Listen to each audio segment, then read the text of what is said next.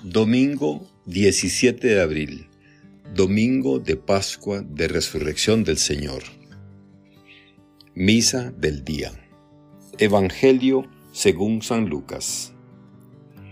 El mismo día de la resurrección, iban dos de los discípulos hacia un pueblo llamado Emaús, situado a unos 11 kilómetros de Jerusalén, y comentaban todo lo que había sucedido. Mientras conversaban y discutían, Jesús se les acercó y comenzó a caminar con ellos. Pero los ojos de los discípulos estaban velados y no lo reconocieron. Él les preguntó, ¿de qué cosa vienen hablando tan llenos de tristeza? Uno de ellos, llamado Cleofás, le respondió, ¿Eres tú el único forastero que no sabe lo que ha sucedido en estos días en Jerusalén? Él les preguntó, ¿qué cosa? Ellos le respondieron, lo de Jesús el Nazareno, que era un profeta poderoso en obras y palabras, ante Dios y ante todo el pueblo.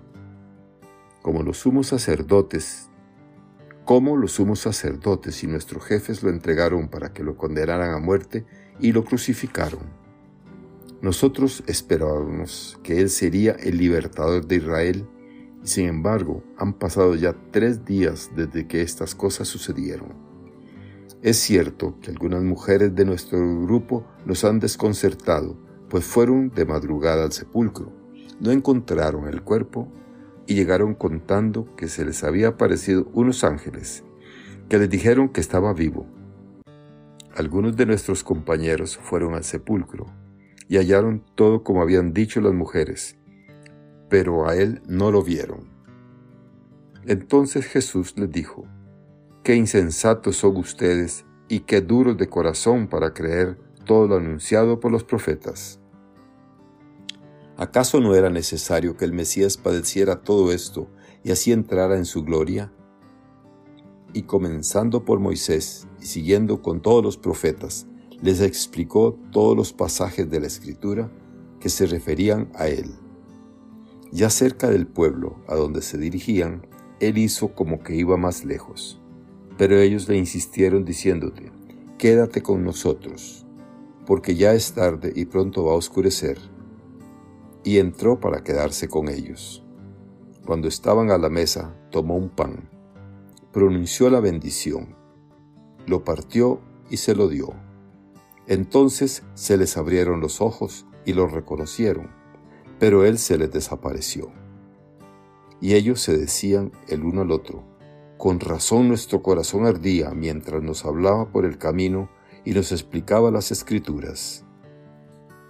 Se levantaron inmediatamente y regresaron a Jerusalén, donde encontraron reunido a los once con sus compañeros, los cuales les dijeron, De veras ha resucitado el Señor y se le ha aparecido a Simón. Entonces ellos contaron lo que les había pasado en el camino y cómo lo habían reconocido al partir el pan. Palabra del Señor. Gloria a ti, Señor Jesús. Reflexión. Hermanas y hermanos, hoy es domingo de resurrección, el día más grande del año el día de mayor alegría para los creyentes y seguidores de Jesús. Es el día en que celebramos el triunfo de Cristo sobre la muerte. Está vivo, ha resucitado. Pero esta gran noticia no solo debemos aceptarla, sino que también experimentarla. Eso es precisamente lo que ocurre en los relatos que los evangelios nos presentan sobre la resurrección del Señor. Y eso es lo que ocurre en el Evangelio que acabamos de escuchar. Es bien llamativo que Cristo resucitado elija a unas mujeres para su primera aparición. Anoche, en la vigilia, la versión del Evangelio de San Lucas nos hablaba de unas cuantas mujeres camino del sepulcro. Y hoy San Juan nos presenta a María Magdalena buscando al Señor hasta que lo encuentra. El Señor resucitado no se ha presentado ni a Pilato para darle un jalón de orejas por irresponsable y corrupto. Ni mucho menos al gran César de Roma, tampoco al todopoderoso Sanedrín o a las autoridades del templo, que lo habían condenado en nombre de Dios y su sagrada ley, ni siquiera a aquellos doce discípulos, varones, con los que tanto tiempo había pasado. Las primeras testigos de la resurrección fueron las mujeres que le habían seguido. Las mujeres que en aquella época de la sociedad judía no contaban para nada, tenían al menos dos cosas a su favor. Querían a Jesús con toda su alma, tanto que se pusieron en camino sin preocuparse de pedir que las acompañara algún hombre para retirar la enorme piedra a la entrada del sepulcro. Y lo segundo, no tienen miedo de dar la cara, de que otros se enteren de que ellas sí le conocían que sí habían estado con él, y aún muerto y despreciado, siguen queriéndole. Valentía y amor. Después de ellas, poco a poco, los discípulos y demás apóstoles irán teniendo experiencias parecidas. Pero no piensen que la experiencia de resurrección fue de golpe y porrazo, todos a la vez, todos el mismo día ni tampoco creyeron todos inmediatamente. En el Evangelio de hoy se dice que el discípulo amado vio y creyó, pero de Pedro no lo dice. La tumba vacía no fue suficiente para él. A lo largo de semanas, meses y hasta de años, los que conocieron a Jesús y alguno que no le conoció en persona, fueron experimentando que estaba vivo y que eso alteraba totalmente sus vidas. Ya no podían seguir como hasta ahora. Si él estaba vivo después de haber muerto, significaba que todo su mensaje, todo su estilo, toda su vida habían sido ratificadas por el Padre que lo resucita.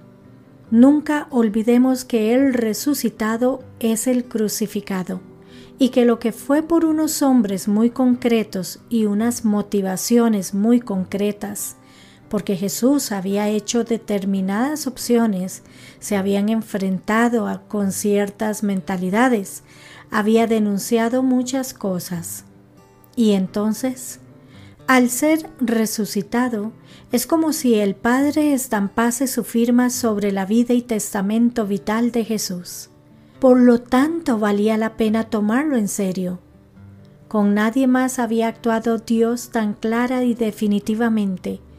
Había mucho que replantear y cambiar.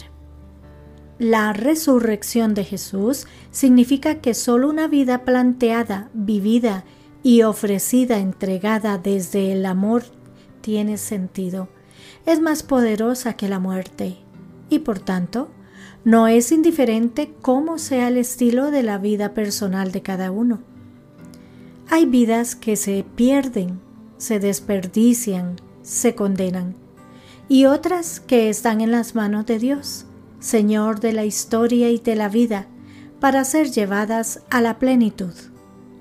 El sepulcro vacío y la ausencia del cadáver del Maestro no demuestran nada los primeros que se negaban a creer que el Señor estaba vivo fueron los propios discípulos. Lo que les contasen las mujeres, y sobre todo ellas, u otros testigos, no era suficiente.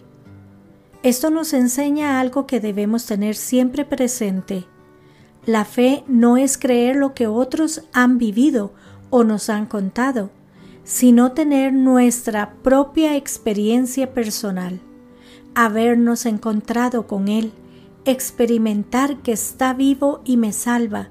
Este es el centro de nuestra fe. Por eso, hoy que celebramos la resurrección del Señor, no nos quedemos solo con la noticia.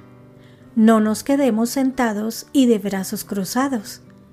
Nos dicen los evangelios que las mujeres y los discípulos no se quedaron encerrados y sentados, sino que se pusieron en camino, en busca del Señor, y lo encontraron vivo.